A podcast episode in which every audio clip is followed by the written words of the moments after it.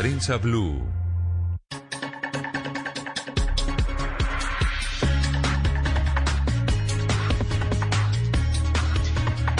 Otra de las noticias de la semana que tenemos para ustedes con el mayor gusto. Seguimos aquí en Sala de Prensa Blue, analizando lo que pasó, lo que viene, y uno de esos hechos eh, tiene que ver con la campaña presidencial en Estados Unidos. Con el paso de las horas, cada vez que estamos más cerca de ese 3 de noviembre, pues la temperatura sube y en este caso el sepelio de la magistrada de la Corte Suprema, de la jueza de la Corte Suprema de los Estados Unidos, Ruth Bader, que falleció en los últimos días, pues se convirtió en pretexto para un nuevo debate político y para un hecho que tal vez no tiene precedentes cercanos en ese país, y es que un mandatario en ejercicio sea abucheado de la manera en que le ocurrió al presidente Trump.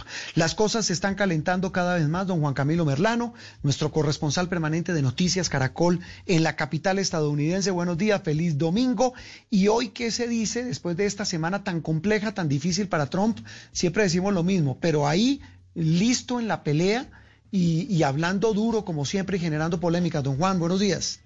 Juan Roberto, buen día. Esa rechifla, ese bucheo al presidente Donald Trump en la visita a la magistrada, la jueza Ruth Bader Ginsburg, yo creo que refleja un poco un contexto bastante, bastante complicado para el presidente Donald Trump en una semana en la que claramente lo que vimos fue un recrudecimiento total de su estrategia de campaña. Primero diciendo o más bien sugiriendo que no habría una transición pacífica del poder en los Estados Unidos si pierde las elecciones, porque según él sigue sosteniendo que va a haber un fraude por cuenta de la, de la votación por correo, que no le genera confiabilidad, que no cree que pueda haber una elección honesta por cuenta de, el envío de esos tarjetones por correo. Y por el otro lado, pues obviamente mucha atención por lo que por lo que tiene que ser la, la elección del reemplazo de la de la jueza Ruth Bader Ginsburg, que es ahora algo en lo que se tiene que ocupar el Senado.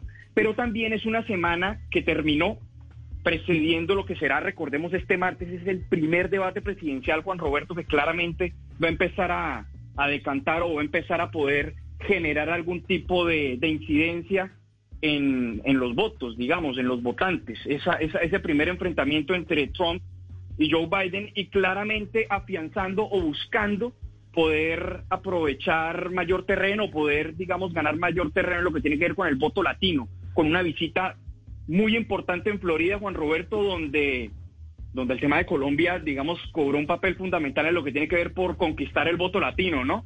Sí. Sí, que ese es clave. Y viene el tema de Florida. Y, ahí yo creo que va a ser un punto de inflexión clave, como usted lo dice, eh, Juan Camilo, el de los debates. Eh, ¿Qué dicen los analistas estadounidenses sobre ventajas desventajas, fortalezas, debilidades de uno, de uno y otro, porque en apariencia, creo que lo hablamos usted y yo aquí en sala de prensa hace algunos días, pues en apariencia pinta mucho más fuerte, mucho más fogueado, mucho más preparado el actual presidente que el candidato demócrata. En apariencia, en efecto, Juan Roberto, y uno puede tomar como base digamos, para tener cierta, cierta fotografía de lo que es el pulso entre Partido Republicano y Partido Demócrata a nivel nacional. Uno quizás puede irse a las encuestas o puede irse también en lo que fue el resultado en las elecciones de hace cuatro años. E incluso los estados donde Donald Trump perdió, a excepción de California, que fue un margen muy amplio, lo que veíamos era un margen muy, muy corto. Entonces, ¿qué es lo que trata de hacer la campaña del presidente Trump? Por ejemplo, con el voto latino. Ellos dicen, nosotros no esperamos ganar el voto latino porque sabemos que aumentar el margen que hace cuatro años fue el 26%, digamos, para poder ganarle un candidato demócrata que tiene una favorabilidad en el voto latino del 60%, no es, digamos, no, es tan viable en un periodo de cuatro años. Lo que buscamos es aumentar o más bien reducir el margen en estados claves. Por ejemplo, Florida, Trump lo ganó hace cuatro años con 100 mil votos de diferencia, es un estado crucial. Estados como Pensilvania, Trump lo ganó con 40 mil votos de diferencia, Juan Roberto. Entonces, es un estado donde también buscan digamos, ampliar ese margen. Michigan, que es otro de los conocidos swing states, Trump lo ganó con, con, tan solo 30, 10 mil votos de diferencia, 10 mil votos de diferencia frente a Hillary Clinton. Entonces, ¿cuál es la estrategia? Tratar de ampliar ese margen que Trump le apunta no a las grandes ciudades, porque en las grandes ciudades los demócratas tienen mayor fuerza, sino a los pequeños condados. Trump gana en muchos condados que son que tienen pocos habitantes y los demócratas ganan en las grandes ciudades. Entonces, ¿a qué le apunta Trump? A mantener esos pequeños condados y también a ganar más votos en las grandes ciudades para poder para poder, digamos, quedarse de, manera conjunta con el Estado como tal. Por ejemplo, en. Florida la estrategia es mostrar a Joe Biden como el socialista. Incluso escuchábamos no, eso, eso, le iba a decir yo. la compara no, comparación no. Mire las vueltas de la vida, Juan Camilo, perdón lo interrumpo. Eh, Colombia resultó metido en la campaña, bueno, ha habido muchos rumores de que gente del uribismo ha estado como ayudando, como eh, sugiriendo que una de las buenas estrategias es vender el miedo del castrochavismo. Y esta semana parece haber funcionado con la mención directa que el presidente Trump hizo de Gustavo Petro, supuestamente aliado, socio o amigo de la campaña demócrata de Biden. Sí, Juan Roberto, yo creo que fueron tres cuestiones para destacar. Primero, el día jueves en la noche en Jacksonville, Trump aterrizando en Florida, primero dice que Obama, el acuerdo Obama, Santos y Biden es un acuerdo que permitió que el narcoterrorismo aumentara, aumentara la producción y exportación de drogas. Y ahora con mis partners colombianos, con mis pares colombianos, dice él, hemos estado combatiendo el, en combatiendo el fenómeno de las drogas ilícitas. Por un lado, metiéndose en contra del acuerdo de paz y diciendo que eso fue un acuerdo mal hecho por parte de la administración Biden y Obama porque ellos lo único que hicieron fueron malos acuerdos. Llego yo a tener que arreglar ese desastre, por decirlo así. Y al día siguiente, en Florida, en, en Miami, en Miami, entonces dice, se, se, rindieron ante los, ante los narcoterroristas e incluso Joe Biden aceptó mm. el respaldo de este socialista ex miembro de la guerrilla de izquierda del M-19, Gustavo Petro. Entonces, y además de eso, ese mismo día, la campaña Trump saca un, como una especie de, comunicado con varios bullet points, con, con, varios, con varios puntos para destacar, y entre esos dicen, no queremos que Estados Unidos caiga en el castrochavismo que representa Joe Biden. Entonces, es realmente, es realmente un discurso que para nosotros los colombianos es un discurso familiar, pues, podríamos decirlo. sí, es decir... Pero, exótico en Estados Unidos. discurso importado. Eh, Juan, ¿qué tanto puede pesar esa mención a Petro? Es decir, alguien dirá, no, pues no puede que pese nada, pero es que quien está haciendo la mención es el mismísimo presidente de Estados Unidos. Es una mención bastante relevante en términos de la figura, es decir, los estadounidenses o los latinos que no sabían quién era Gustavo Petro inmediatamente van a empezar a buscar quién es Gustavo Petro. Claro. Ahora, en Florida, en Florida se estima que hay alrededor de un millón de colombianos. Y nada más en el sur de la Florida hay un estimativo de unos 200 mil votos potenciales de colombianos que podrían ser atractivos para un candidato. 200 mil votos realmente es, es, un margen que le puede dar a uno, pues estábamos hablando. Hace cuatro años Trump ganó con 100 mil votos Florida.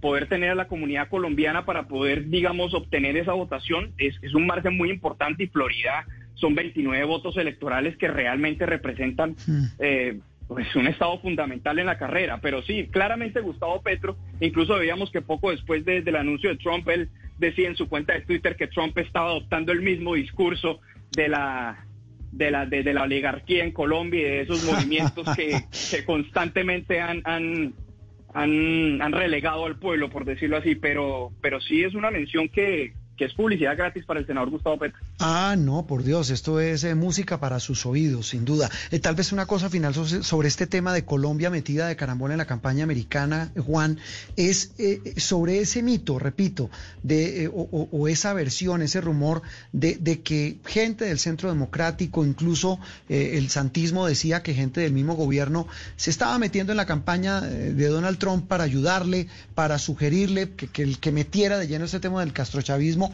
¿Qué tan ciertos son esos rumores? ¿Qué le dicen a usted? ¿Qué se dice en la prensa americana? Hay, hay un representante, Juan Roberto, es el representante Juan David Vélez, que es representante de los colombianos en el exterior, que tiene una base muy fuerte en Miami.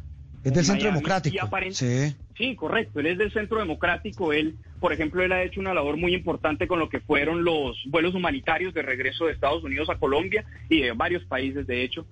Y lo que, digamos, lo que, lo que es un poco Vox Populi, lo que se maneja aquí, lo que uno escucha es que habría ciertas posiciones de él por no, no tanto propiamente hacer campaña, sino demostrar simpatía hacia lo que es una continuidad de Donald Trump porque cree que puede beneficiar mm. los intereses de Colombia. Esa es una postura de él y pues claramente él tiene, digamos, hace llave con algunos candidatos aquí en los Estados Unidos. Por ejemplo, él apoya una candidata en la Florida, que es María Elvira Salazar, que es, del Partido Republicano. Él la apoya públicamente, publica fotos con ella y todo. e incluso él ha estado moviendo mucho a la, a la comunidad colombiana para que para que le genere respaldos en ese sentido. Y María Elvira Salazar, me suena ese nombre. ¿Ella no fue periodista, presentadora de noticias? Creo que ese sí. dato se lo debo, Juan Ese dato, mm, sí, ese dato bueno, tal vez estoy confundiéndola. Sí. Y, y, bueno, y, con, y ella también hace parte de esa de ese tinglado y de esa estructura. Es del Partido Republicano, sí, claramente. Mm. Ella, digamos que, que, que ella pues puede apuntarle a votos que, que, eventualmente en la comunidad colombiana le pueda, le pueda representar eh, el representante Vélez. Y también ha habido, digamos, unas publicaciones en medios locales, particularmente locales de Miami, de la Florida, particularmente como la senadora María Fernanda Cabal, quien ha, digamos, ha mostrado, esto sí no es ningún secreto, ha mostrado constantemente simpatía por una continuidad de la administración Trump. Entonces, digamos que es naturalmente el partido de gobierno, el Centro Democrático, que le está haciendo muchísima fuerza a una continuidad del presidente Donald Trump y son manifestaciones no solamente de estos que menciono, sino también en Colombia se ven a través de redes sociales, manifestaciones como la del senador Carlos Felipe Mejía, manifestaciones de otros parlamentarios que replican mensajes del presidente Trump, por ejemplo ese mensaje de, de que Biden, Obama y Santos se rindieron ante el narcoterrorismo, pues obviamente es un mensaje que empezaron a capitalizar ellos y a mostrar que, que es un acuerdo que es visto en la comunidad internacional como una rendición de, del Estado de Derecho contra el, el mm. narcoterrorismo. Sí, eh, Juan, termino esta trivia con dos preguntas claves. Eh, ¿Cuándo es el primer debate que usted mencionaba? ¿No recuerda la fecha? El este martes, Juan Roberto. Este, este martes, es el primer debate. En Ohio. En Ohio. El primer debate de los candidatos presidenciales. Luego viene el debate de los candidatos vicepresidenciales, de Kamala y Pence. Sí, señor. Son en total tres debates. Uno es, son tres debates presidenciales y uno vicepresidencial. Este 29 de septiembre en Cleveland, el 7 de octubre en Utah es el vicepresidencial, en Salt Lake City, Utah, Mike Pence y Kamala Harris. Luego el 15 de octubre tenemos otro debate presidencial entre Trump y Biden en Miami. Y finalmente el 22 de octubre, este es el último debate antes de las elecciones, ese va a ser en Nashville, en Tennessee.